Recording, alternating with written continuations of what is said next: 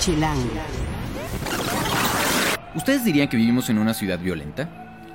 Lo sorprendente es que quizá somos analfabetas de la violencia, que si no sabemos nombrarla y si no sabemos los diferentes tipos de violencia que hay, pues es muy difícil combatirla. De esto les vamos a hablar, al igual que de cómo una mujer puede ser asesinada más de una vez. Suena ilógico, pero van a ver por qué. Les hablaremos de todas las opciones de entretenimiento en este mes de junio que comienza, una extraordinaria exposición que desde los 90 no sucedía en la Ciudad de México, y de una ópera que tienen que ver en el máximo foro operístico de nuestra ciudad. Esto y mucho más en el podcast de Chilango. Chilango. Cine, conciertos, restaurantes, antros, bares, historias de ciudad, sexo, teatro, humor. Haz patria y escucha Chilango.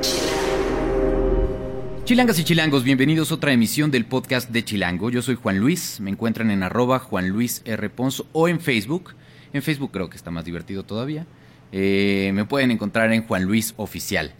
Eh, yo soy el director editorial de Chilango. Suscríbanse por favor y encuentren cada martes un nuevo episodio en Mixcloud, en la aplicación podcast de Apple y les vamos a avisar por supuesto en nuestras redes con el hashtag podcast Chilango.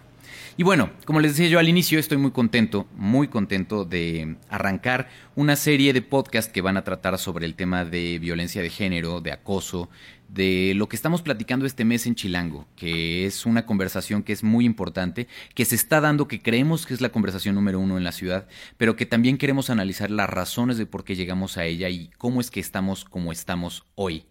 Eh, cuando hablamos de violencia de género, hay alguien que es un especialista ya por muchos años, que tiene varios libros publicados, eh, Amar a Madrazos, Los Nadie, A mí no me va a pasar. Ella es Ale del Castillo, Alejandra del Castillo, que me da mucho gusto que sea su debut en el podcast Chilango. Ay, no, yo feliz. Muchas gracias por la invitación. Un verdadero placer. Y Ale escribió nuestro, o escribió el texto que llevamos en la edición de junio, que titulamos Asesinadas más de una vez. Eh, empecemos igual con eso. Eh, ¿cómo es que a una mujer hoy se le puede asesinar más de una vez? Es un tema súper difícil porque si te mueres una vez no hay vuelta de hoja, pero la gente no se mide o no se da cuenta la forma de juzgar y de mirar a una mujer y de ponerla en un contexto donde ella es culpable de todo. Entonces, si a mí me matan, yo voy a ser responsable por porque era periodista, porque caminaba sola en la calle, porque me encantaba ir de fiesta, porque usaba falda, ¿no? Porque me gustaba arreglarme o porque me gustaba estar en, en zonas de, de, peligro o de riesgo, en momentos de riesgo. Ni siquiera te quiero decir en una balacera, solo es ponerte en un lugar que podría ser de riesgo, pero no tendría por qué serlo. Y entonces el tema es responsabilizarnos a nosotros por los seres que somos de algo que no tenemos la culpa. O sea, es casi, casi como si nos suicidáramos. Este argumento de se lo buscó, porque se, puso ahí. Claro, exacto. Y entonces es tu responsabilidad y eso exime a otras personas. Por supuesto, y exime el propio acceder o a, una justicia, ¿no? Exacto. Eh, llevas muchos años investigando este tema. ¿Por qué estamos donde estamos hoy en la Ciudad de México? Mira, yo creo que hay como dos noticias en esto. Cuando yo escribí mi primer libro, que es Amar a Madrazos, junto con Moy Castillo, la verdad es que a nosotros nos dijeron que éramos demasiado explícitos, que éramos amarillistas, y, en esta cosa de amarillismo, de no subirle el nivel, sino que la gente entiende que cuando algo es explícito y te molesta, entonces le echas la culpa y es amarillista. Cuando nosotros no subimos de nivel ni le pusimos más sangre a la sangre.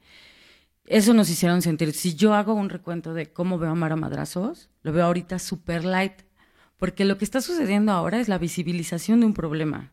Entonces, esto ha pasado desde hace muchísimo tiempo, pero ahorita están los espacios, los espacios donde uno está exteriorizando no solo el tema de mataron a una mujer, sino estamos hablando de un feminicidio. Y entonces hay que comprender que es un feminicidio. Y entonces estas fueron las circunstancias. Y entonces viene toda una gama de posibilidades y de tipología de violencias, ¿no? Eh, esa es como la buena noticia. Si lo estamos visibilizando, es que estamos despertando algo que antes no pasaba y que sí pasaba la violencia, no pasaba pedir ayuda, no pasaba eh, el ejercicio de prevención, no pasaba que las mujeres también estuvieran con una voz cantante diciendo no me hables en la calle o puedo defenderme o me estoy organizando con otras chicas para trabajar temas de chicas y hacerle frente a un problema que tenemos desde hace millones de años. Ahora, ¿podemos hablar eh, de un aumento preocupante en la violencia de la mujer o es, como tú decías en un inicio, una mayor visibilidad del tema? Pues mira, cuando empieza a brincar todo este tema es en el 2007 cuando hacen un estudio, el Envinov y el Endire. Em, ¿Qué son? Eh, estudios sobre violencia de género. Salen 2007, 2008 más o menos, los hacen 2007, 2008 y entonces empiezan a arrojar resultados, pero hacia atrás hay como ese hueco de quién se había puesto a investigar este tema. Entonces, lo primero es decir, hay altos índices, pero los números no te cuentan las historias. Entonces, es, por ejemplo, cuando nosotros vamos a buscar las historias, es lo mismo que te decía de, de Amar a Madrazos. Cuando pasó, a nosotros nos dijeron que éramos explícitos, grotescos, y el punto es que yo ahora lo veo super light. ¿Por qué lo ves super light? Porque las cosas que he escuchado después son terribles. O sea, el nivel de violencia o la frecuencia de no, o la, hazaña? No, creo que es la forma en la que estamos socializando nuestras experiencias de violencia. Son mucho más claras. O sea, si yo ahora te digo cualquier cosa que a mí me haya pasado, tu forma de mirarme y de juzgarme va a ser diferente porque tenemos más herramientas para entender la violencia. Y entonces por eso suceden ahora cosas en las redes sociales que a mí me parecen increíbles, súper interesantes y dignas de análisis, eh, como el si me matan, eh, mi primer acoso, porque ¿cuándo ibas tú a decir? A mí me acosaban así. O pasé por esta experiencia que está involucrando a tu papá, a tu hermano, al profe de la escuela, a tu novio, porque nos daba mucha vergüenza. Y ahorita esa vergüenza se ha convertido en una exaltación de decirte, basta, no pueden seguir pasando estas cosas.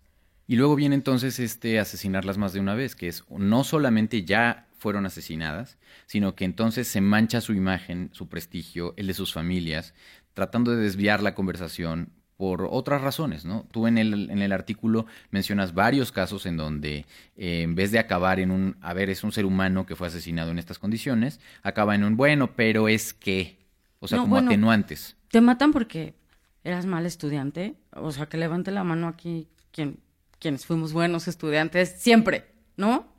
Y entonces esa puede ser una razón por que nos maten, es realmente absurdo. O que salga sin permiso siendo una mujer madura, que toma decisiones y que también sabe que sus acciones y sus decisiones tienen consecuencias. Por eso no es algo como de, oh, te mataste en un BMW, esa es tu consecuencia, la culpa. No, o sea, fue un accidente. Pero ella no se murió porque quería o porque salió de noche, porque lo obligado sería, salió de noche y regresó bien a su casa. ¿No? Que creo que también ahí nosotros necesitamos como diseñar mecanismos porque es como, no, no salgas de noche porque eres mujer, es no, no, sí salgo de noche porque tengo que volver a mi casa, ¿no? Yo, yo la verdad es que tengo esta como estrategia de, a mí me hace sentir bien caminar de vuelta a la casa en la noche, ¿no? Y es algo que hago, y con temor, también con responsabilidad, pero también pensando, una mujer transitando una calle hace una calle segura. ¿Qué pasa si en vez de guardarnos salimos? ¿Sabes? Y entonces hay que empezar a darle la vuelta a este tipo de cosas que nos hacen sentir miedo y guardarnos por empezar a tomar las calles o por empezar a tomar las hojas de chilango, ¿sabes? Es una gran cosa la, el número de ahora porque es, vamos a hablar de todo esto porque es importante, ¿no? Y está este tema, está este tema, está este tema, y es importante que lo hablemos porque lo que sucede con estos temas es que se van a la mesa del café, se van a las redes sociales, se van a, léete esto, está bien bueno y generar diálogo lo que hace es avanzar en el proceso donde vamos ganando las mujeres, ¿no? Y construir argumentos, construir argumentos sólidos, bien informados. Eh, quizá una de las cosas que más ofende es que, como tú dices, en pleno 2017 seamos analfabetas de la violencia. ¿Por qué dices esa frase que me gusta? Pues mira, una de las cosas que he aprendido en este proceso y que me parece muy importante es, nadie tomó una clase de género en la, escuela, ni tampoco te vinieron a explicar los diferentes tipos de violencia. Cuando conoces que está la violencia psicológica, la física y la verbal, que son como las que más obvias, vas comprendiendo en dónde estás y cómo es la, cómo es la violencia que tú vives. En el momento que la reconoces, puedes nombrarla. Entonces es no, no es me sentí muy mal, me hizo sentir poca cosa, sino es me está violentando económicamente. ¿Por qué? Porque no me da dinero y eso coarta mi movilidad, no me deja trabajar y entonces pertenezco a la casa, me tiene secuestrada y no me deja como existir si no estoy como en sus manos. Pero cuando, cuando, eh, bueno, ahora es muy común, pero es como, tú pensabas que no le daba el gasto por mala onda, pero si ahora entiendes que es violencia económica. Porque es una herramienta de control. También, también sabes que estás siendo violentada, sabes que no está bien, sabes que deberías salir de esa situación y ponerte a salvo. Porque, bueno, el menoscabo de la autoestima, el ya me rendí de, de, estar peleando con él, significa me voy a quedar aquí porque no tengo opción y porque realmente los agresores te hacen sentir que no tienes opción. Entonces, si nosotros tuviéramos un desglose de los diferentes tipos de violencia, que no solo es como el violentómetro famoso, sino pudiera yo reconocer los tipos de violencia, podría decir hasta aquí en una relación o en una situación de primer momento. Eh, porque bueno, hay varios, eh, el círculo de la violencia es como te violentan, no, bueno, todo es bonito, de repente empieza a subir la tensión, viene un episodio de violencia grande y luego viene el perdóname, te juro que no lo vuelvo a hacer, yo voy a cambiar, voy a cambiar por ti, todo va a estar bien, te juro, así jamás lo vuelvo a hacer. Y otra vez vuelve a empezar el círculo de la violencia. Entonces, nosotros como mujeres, lo óptimo sería que tuviéramos que pasar por una experiencia de violencia como el círculo de la violencia para poder reconocerla y no volver a atravesar por él. Hay otro problema también en la ciudad, que es, todos sabemos lo complicado que es eh, denunciar un delito, ¿no? O sea, lo, lo, poco grato que es y lo complicado y, las horas que le tienes que invertir. Pero eh, resulta que no es lo mismo si sucede o si el denunciante es hombre o mujer. No. A mí, por ejemplo, alguna vez me pasó, llegué a la delegación, tenía una bronca con, con la casa y me fui a pelear con alguien, ¿no? Con, el administrador del, edificio de junto. Me aventaron una camioneta. Me la aventaron tres veces. Se arrancaron enfrente de mí porque yo te voy a decir lo que vi en ese momento. Porque el chico que iba conduciendo tenía muy claro que la vida de una mujer no importa. Que si te avienta una camioneta y te paso encima por una camioneta, tu vida no importa. Te voy a decir que fue peor. Después de Carmet, yo cualquier cosa porque lo que hizo este chico está súper mal. En la delegación cuando llegué yo era transparente. Nadie se acercó a decirme nada. O sea, me eliminaron. Y cuando solicité eh, la atención de un médico legista, lo primero que me dijo es, pero usted se ve bien. Le dije, ¿te parece que estoy bien? Porque necesito llegar sangrando, necesito llegar con una llanta impresa en la ropa. Le dije, te lo parece? Y fue así como de, no, pero, ¿sabes? Se dan cuenta inmediatamente cuando tienes herramientas y cuando no te pueden decir que no, porque si entonces eh, yo me vuelto y digo, claro, estoy bien, adivina a quién me echaron, a la señorita del seguro. O sea, en ese momento yo era una mujer transformer a la que le iban a cobrar los daños de un coche por enfrentarme a un hombre que me coló el coche, frenó, aceleró y a mí me llegan a cobrar los daños. Es como, de que no te, no te estás dando cuenta de nada. O los otros casos de los que hablas en el reportaje. Bueno, a mí me hablaron para el caso, el caso de Shami y era como, Ale, ¿qué hacemos? Y entonces a las fiscalías, a las unidades especialistas en delitos sexuales. Si llega alguien y tú le dices, oye, necesitas hacerlo porque este chico está violando más chavas, ¿no? Y porque es una forma de hacer por la otra y te dicen, es que cuando fui a denunciar, me dijeron que, pues cabía la, probabilidad, porque además son muy sutiles con, cuando te amedrentan. Cabe la probabilidad que yo le entregue tus datos a tu violador, a tu agresor. ¿Qué haces? Les dice, sí, te entrego mis datos, dáselos, que me vaya a buscar cuando quiera, ¿no? Le voy a abrir la puerta. No, pues es claro que no. Porque lo que trata, ¿cuándo das tú tu dirección para cualquier cosa? O sea, te lo piensas dos veces. ¿Por qué se lo vas a, a, decir a alguien si te amenaza con... con o si te desliza la posibilidad de, ¿y qué tal que tus datos acaban en posesión de la persona que estás acusando? Claro, es súper sutil, la violencia es súper sutil, claro, desistes. Ellos que tienen menos trabajo. El mismo caso eh, con Betty, que es una chica que desaparece Y su mamá, checa, checa lo sutiles y lo sofisticado que es esta clase de violencia. Le dicen, oiga señora, ¿está segura que su hija está en un peligro inminente? Porque igual se fue con el novio. Igual regresa en 10 días de vacaciones. O regresa nueve meses con un nieto para usted. ¿Está segura? A una mamá en un estado vulnerable le dices eso y ¿qué quiere pensar? Que su hija está con el novio. Claro. Que no va a pasar nada. Claro, después de tres años, Betty no ha aparecido. Y es lo, lo que te contaba hace poquito acaban de asesinar a la cuñada de Betty. ¿Te puede pasar eso dos veces en tu familia? O sea, Estado de México. ¿Qué grado de violencia tenemos que vivir como para que no solo una, sino todas las mujeres que integran tu círculo más cercano estén en peligro? Y es no el riesgo de salir de la noche, ¿no? Salió a trabajar, fue a la escuela, ¿no? Es como, se van a guardar para siempre todas las mujeres del Estado de México, de la Ciudad de México, de toda la República Mexicana. No, no se puede. Pero realmente protección hacia nosotras, no, no hay. Creo que son más las mujeres que se están organizando como por grupos para tener como resultados o empoderamiento, que yo creo que eso funciona muy bien, que, mira, me acuerdo, cuando salió lo del pito de Mancera, estaba yo en el metro, yo, yo quería revisar como buena periodista el, folleto y todo eso. Adelante de mí hay una chica y le dije, oye, te piden mi identificación típico, ¿no? De, típico de periodista de no le quiero dar mis datos a nadie. Y me dijo, no, porque yo tengo 14 años. Y yo, ¿y qué eres? No, pues enfermera, estoy estudiando enfermería, no sé. Una chiquilla igual que trae estas como carreras técnicas que desde chiquita están educándose para algo. Y de repente sale una señora, una señora, y dice, no vamos a entregar... Eh, silbatos a menores de edad porque ellas no viajan solas en el metro.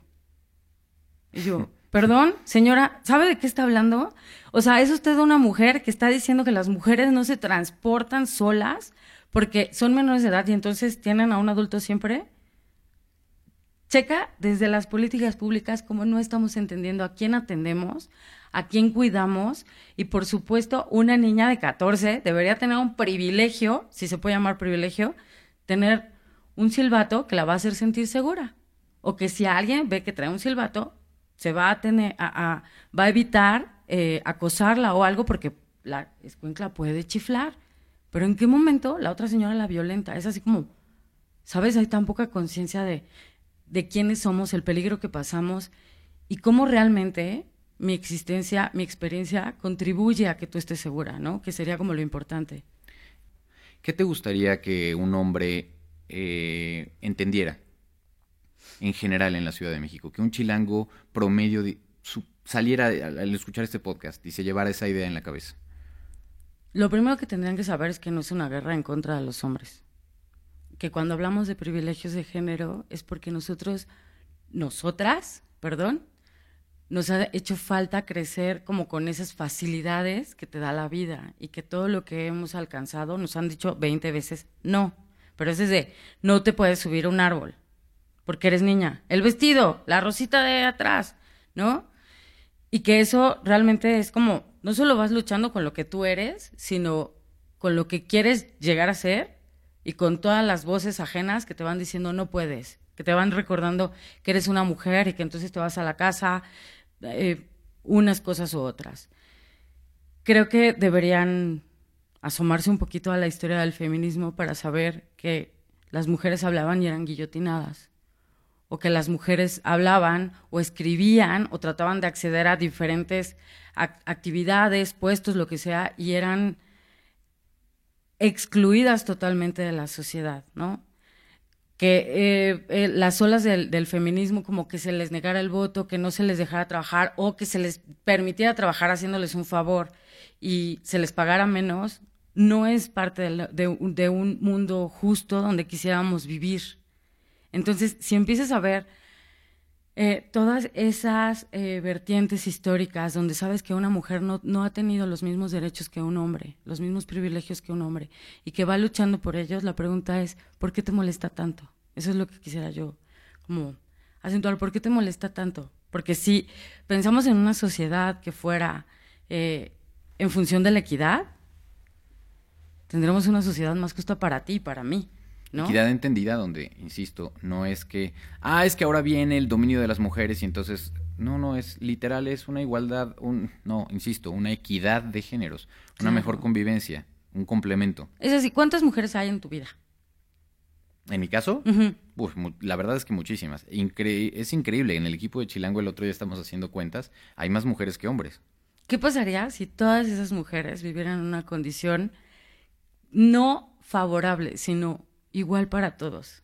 Sí, y, algo que me impresionaba eh, y que lo decía yo en la carta editorial es que todas las mujeres que conozco, todas, sin excepción, yo sabía de acoso, sabía, eh, o sea, me, eh, sabe- sé de muchos casos, pero no había, no me había caído el 20 probablemente de que todas las mujeres en esta ciudad, antes de salir de su casa, se preocupan en qué se pueden poner y qué no se pueden poner. O sea, no se ponen lo que quieren, se ponen lo que mm, les va a afectar menos quizá y que todas han recibido algún tipo de acoso en la calle. Todas las personas, todas las mujeres que conozco. Es impresionante. Cuando dices eso, te voy a decir algo todavía como mucho más grave. Estamos diciendo que no hay mujer que no haya vivido violencia. Exacto. Eso, Eso, es terrible. eso es lo que a mí más me impresionó a lo largo de hacer este número. O sea, el decir, a ver, no es una cosa focalizada, no es algo que pasa de pronto en, en otro país, en otra o en otra calle incluso, o en otra colonia de esta ciudad. Es, pregunten, pregunten los hombres a todas las mujeres que las rodean y quizás se van a sorprender igual que yo. Sí, es terrible. Pero por eso vamos avanzando a otro lado. Muy bien, pues de verdad, Ale, gracias por este texto. es una, es dentro de lo, las cosas muy duras que cuenta, es un texto que te devoras, honestamente, que está, está muy bien escrito, muy bien editado por Carlos, nuestro editor de reportajes. eh, y la verdad es que, pues es un placer tenerte en Chilango. Ay, no, un placer para mí. Estoy súper contenta y muy agradecida. Si la quieren seguir, la pueden encontrar en redes en eh, Baronesa Rampant en Twitter. Baronesa Rampant, ¿cierto? Sí, como En el Twitter. libro de Italo Calvino, que es el varón rampante, Y en, en Instagram estás como la baronesa. Como la baronesa. Muy bien, perfecto. Muchas gracias, Ale. Muchas gracias a todos aquí en Chilango. Chilango. Esto es Tercera Llamada. Tercera Llamada, comenzamos. Si pasa en la ciudad, está en Chilango. Para esta semana tenemos pues el inicio del mes y eso trae muchas cosas muy buenas como exposiciones nuevas, ópera que de verdad vale la pena ver, en fin, arranquemos entonces formalmente con junio.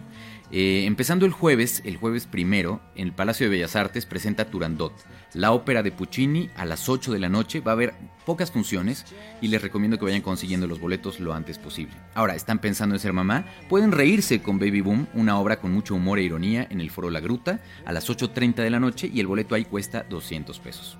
Y luego llega el viernes, ya formalmente, ya el momento de, de entrar al fin de semana.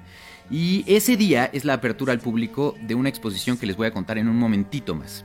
Em, pero que estoy seguro que han visto por las calles de la ciudad. En cines se estrena La Mujer Maravilla, Pelé y el documental El hombre que vio demasiado sobre Metinides.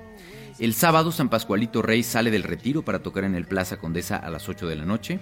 Y en el Pepsi Center, esa tarde, a las 2 de la tarde, los amigos Invisibles y Porter arropan a nuevas bandas en el Festival Anónimo.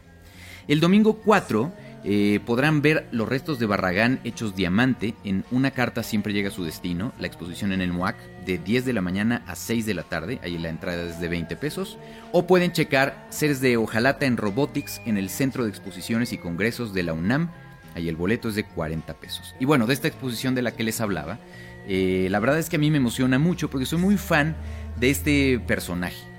Es difícil definir a Warhol eh, y bueno, han visto seguramente los, los pósters por toda la ciudad de la exposición que abre este viernes al público en el Museo Jumex y para ello están visitando el podcast de Chilango la asistente curatorial de la exposición Ixel Rion y la coordinadora de comunicación del Museo Jumex Adriana Gil. Bienvenidas chicas. Hola, muchas gracias. Hola. Es un gusto que estén por acá para hablar de una exposición muy especial porque no es una exposición que haya eh, venido de otro museo tal cual, sino que es una exposición que se está armando o que se armó formalmente aquí en México. Exactamente. Eh, llevamos dos años, bueno, un poco más de dos años trabajando en esta exposición desde el Museo Jumex. El curador es Douglas Fogel, es un curador invitado.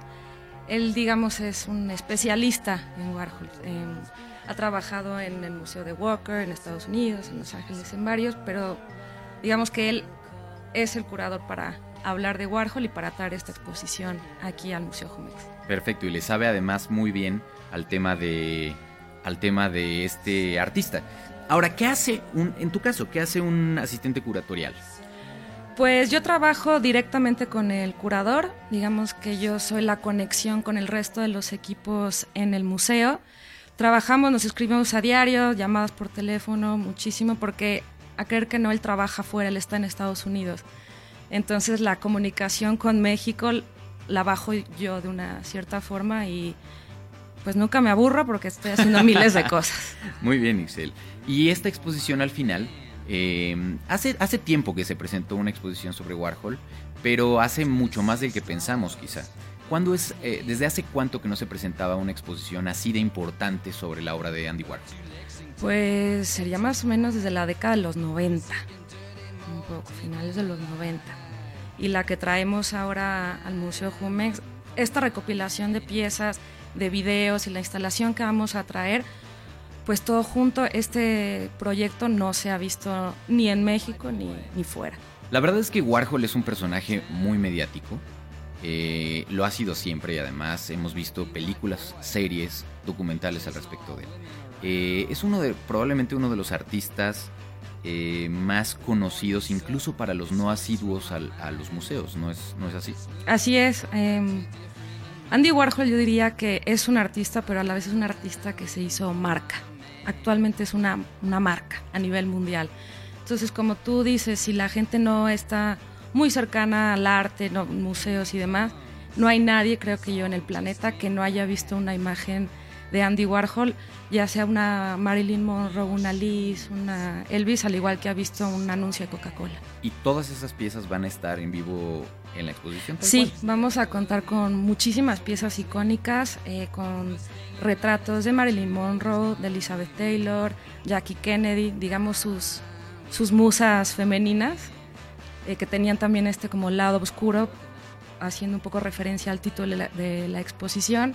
Tenemos también retratos de Elvis Presley, Marlon Brando y una serie de desastres también bastante peculiar. Son desastres automovilísticos, también unas sillas eléctricas y todo un poco haciendo referencia como a la vida, al estilo americano de los años 60, que es el año, la, la década en la que se centra la, la exposición.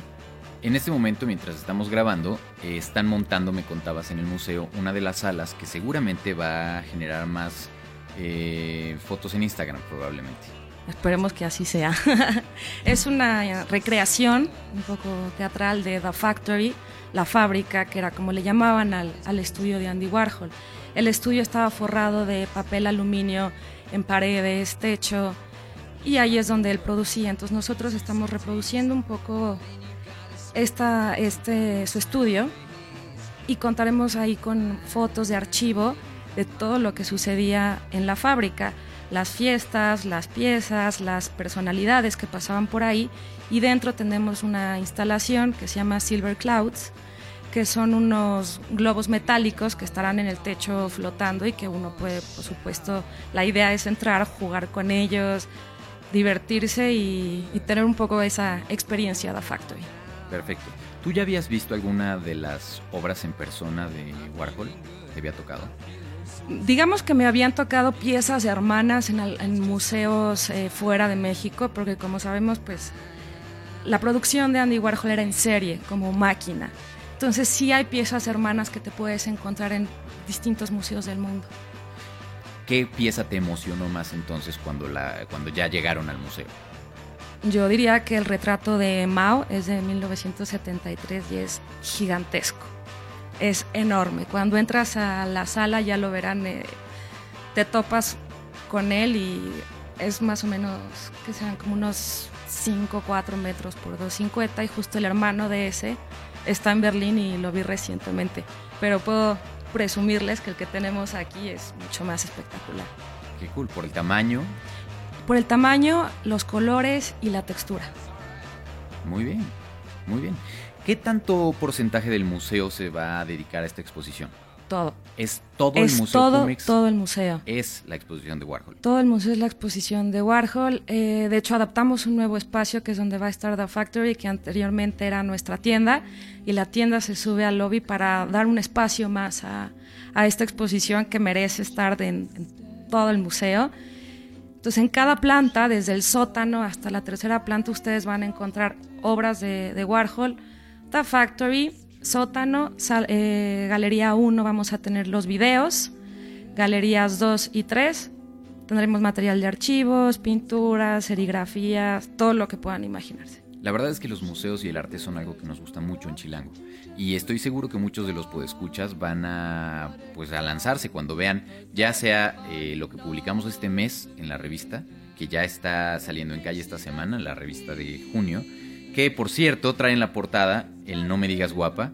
Vamos a estarles hablando con mucha insistencia a lo largo de esta semana y todo el mes sobre estos temas de mm, violencia de género, que me parece muy importante que pongamos el foco en algo que realmente se está hablando mucho, pero del que, tenemos, un tema del que tenemos que aprender mucho más. Y por el otro lado, eh, eh, esta gente que, que se prenda por la exposición o que vea los pósters en la calle, dirá, bueno, me encantaría tener a la curadora o la asistente del curador pues guiándome, ¿no? ¿Qué, ¿Por dónde recomendarías empezar la exposición? ¿Cómo guiarías a la gente que nos esté escuchando? Pues justo una cuestión eh, que me parece bien comentar es que nosotros vamos a invitar a que la gente empiece de arriba hacia abajo. Ok. ¿Por qué les recomendamos seguir esto? Para que termines con esta sorpresa que te vas a encontrar abajo, que son estos globos, los silver clouds, donde te puedes tomar una foto, ya relajarte y ver otra cosa. Entonces te recomendamos que empieces viendo las pinturas, las serigrafías, la parte de archivo, que es muy bonita. Hay, todo ar- hay archivo, este, dibujos, bocetos, estudios de las piezas que estamos exhibiendo. Eso está en Galería 2. Entonces seguir este recorrido, pasar a la sala de videos. Los videos no tienen sonido. Entonces es una sala donde realmente cambias un poquito el chip también, de ser una cosa puramente visual, los colores, las técnicas, y pasar a la sala de videos donde tienes, por ejemplo, Empire, que, que es una grabación del, del Empire State, desde que amanece hasta que anochece, esa es muy larga, entonces no la van a poder ver en ¿Cuánto una visita. completo?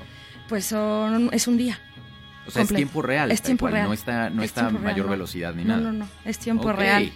Luego hay varios este, screen tests de Eddie Sedgwick, eh, Lou Reed, Nico, Velvet Underground.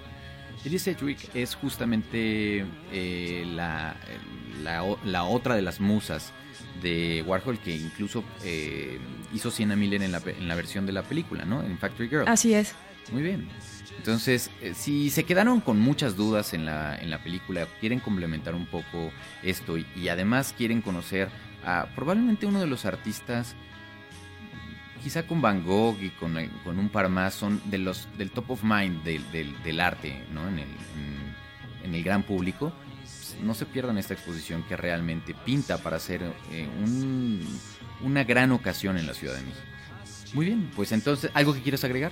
Eh, no, nada, invitar a todo el público a que se dé una vuelta por el Museo Jumex a partir del 2 de junio 2 de hasta junio el a estar hasta- 17 de septiembre. Pero por favor no lo dejen hasta el Por final, favor, no lo dejen al final. Exacto, exacto. Planen su visita. Y Adriana, cuéntanos un poco en qué horarios, cómo está el tema, cuánto cuesta eh, y cómo llegar para la gente que no sepa dónde está el Museo Jumex.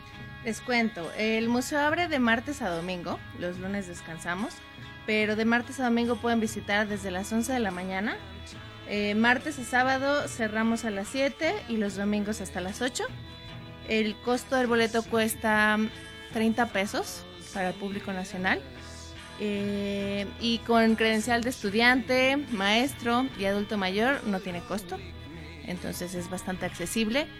Y tenemos esta modalidad de que si alguien quiere como apartar su lugar y como evitarse la fila, también puede comprar los boletos en línea. Eh, um, Y a- si haces eso, ¿qué es lo que, que- o sea, compras los boletos en la página del museo y los Sí. llegas a recoger ya ahí en el horario que te no, asignaron? los imprimes directamente en tu, o sea, en tu casa, llegas con tu boleto, eh, vienen como digamos como por horario, entonces tú llegas con tu boleto, no haces fila porque ya tienes como tu reservación tu boleto y pasas directamente. Buenísimo. Entonces Sí. quizá es la forma más amable, ¿no? Sí, eso es obviamente como, como digamos que vas y tienes como más beneficios de que no haces fila, esos tienen un costo un poquito más elevado. Eh, Ah, ahí está el catch entonces. No, bueno, es, es- digamos, estamos abriendo posibilidades para todos los públicos, Perfecto. ¿no? Desde que hagas fila o a lo mejor, te- o sea, a lo mejor llegas en una buena hora y entonces no va a haber fila, entonces no tienes ningún problema. Entonces pagas Pero tus entonces, 30 la opción- pesos La o opción más cómoda sería esa. la opción más cómoda sí podría ser esa si no quieres como, Perfecto. como hacer la opción más absolutamente nada. barata, La opción más barata y la accesible a todo mundo es vas, haces fila o, o lo que sea y pagas tu boleto, cuesta 30 pesos. O si tienes tu credencial de, de estudiante, de adulto mayor o de maestro, no pagas nada. buenísimo. Muy bien. Pues felicidades por esta exposición. Ha sido, me imagino, mucho tiempo. Dos años, como nos estabas contando, de trabajo y de planeación y de hacerse algo en la cabeza, un concepto en la cabeza que después la gente va a poder recorrer. Así que enhorabuena y que haya muchísimos, muchísimos visitantes. Ay, ojalá que sí. gracias, por venir al podcast. Y bueno, vamos a despedirnos. ¿Qué les parece con el área probablemente más famosa de Turandot? Verla en vivo debe ser una locura y además en, un lugar tan emblemático como, el Palacio de Bellas Artes, creo que redondea la experiencia. Esto es Nessun Dorma, eh, lo más probablemente conocido de esta ópera de Puccini. Eh, una de las actividades que, que- que, como les decía, están eh, a partir de esta semana y que pueden encontrar en la agenda de Chilango. Eh, les recuerdo de volada nuestras redes, en Twitter y en Instagram estamos como chilango.com, en Facebook como chilango oficial, en YouTube como chilango, en Foursquare como chilango.com. Toda la conversación la ponemos en el hashtag podcast chilango y a lo largo de este mes también estaremos usando el hashtag no me digas guapa, que es justamente el de la portada. Eh, en la producción estuvo Rafa Met Rivera, en el diseño de audio Omar Morales, en la asistencia de producción Alex López, hagan patria y escuchen chilango.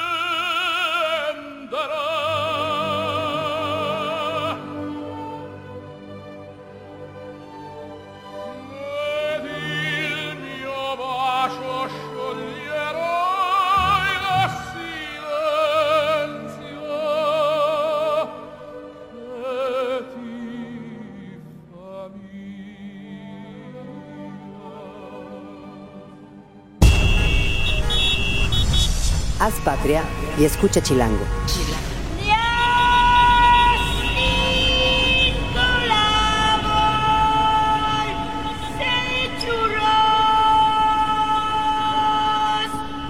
Derechos reservados, Chilango 2017.